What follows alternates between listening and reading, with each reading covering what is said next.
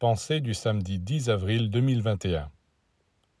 Vous voyez un homme qui est là, tranquille. Il ne bouge pas et son visage a son expression quotidienne. Mais voici qu'un mouvement soudain se produit dans son fort intérieur, une pensée ou un sentiment de crainte, d'amour, de colère. Et alors tout change, les traits, l'expression du regard, la couleur de la peau. Comment le corps physique peut-il changer aussi soudainement sous l'impulsion de quelque chose d'aussi impalpable et subtil qu'une pensée ou un sentiment?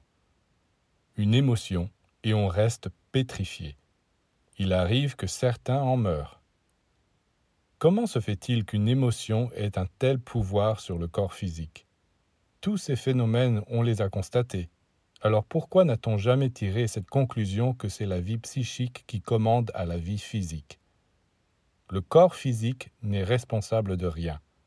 Il dépend toujours d'un élément au-dessus de lui qui crée, qui forme, qui colore, qui modèle.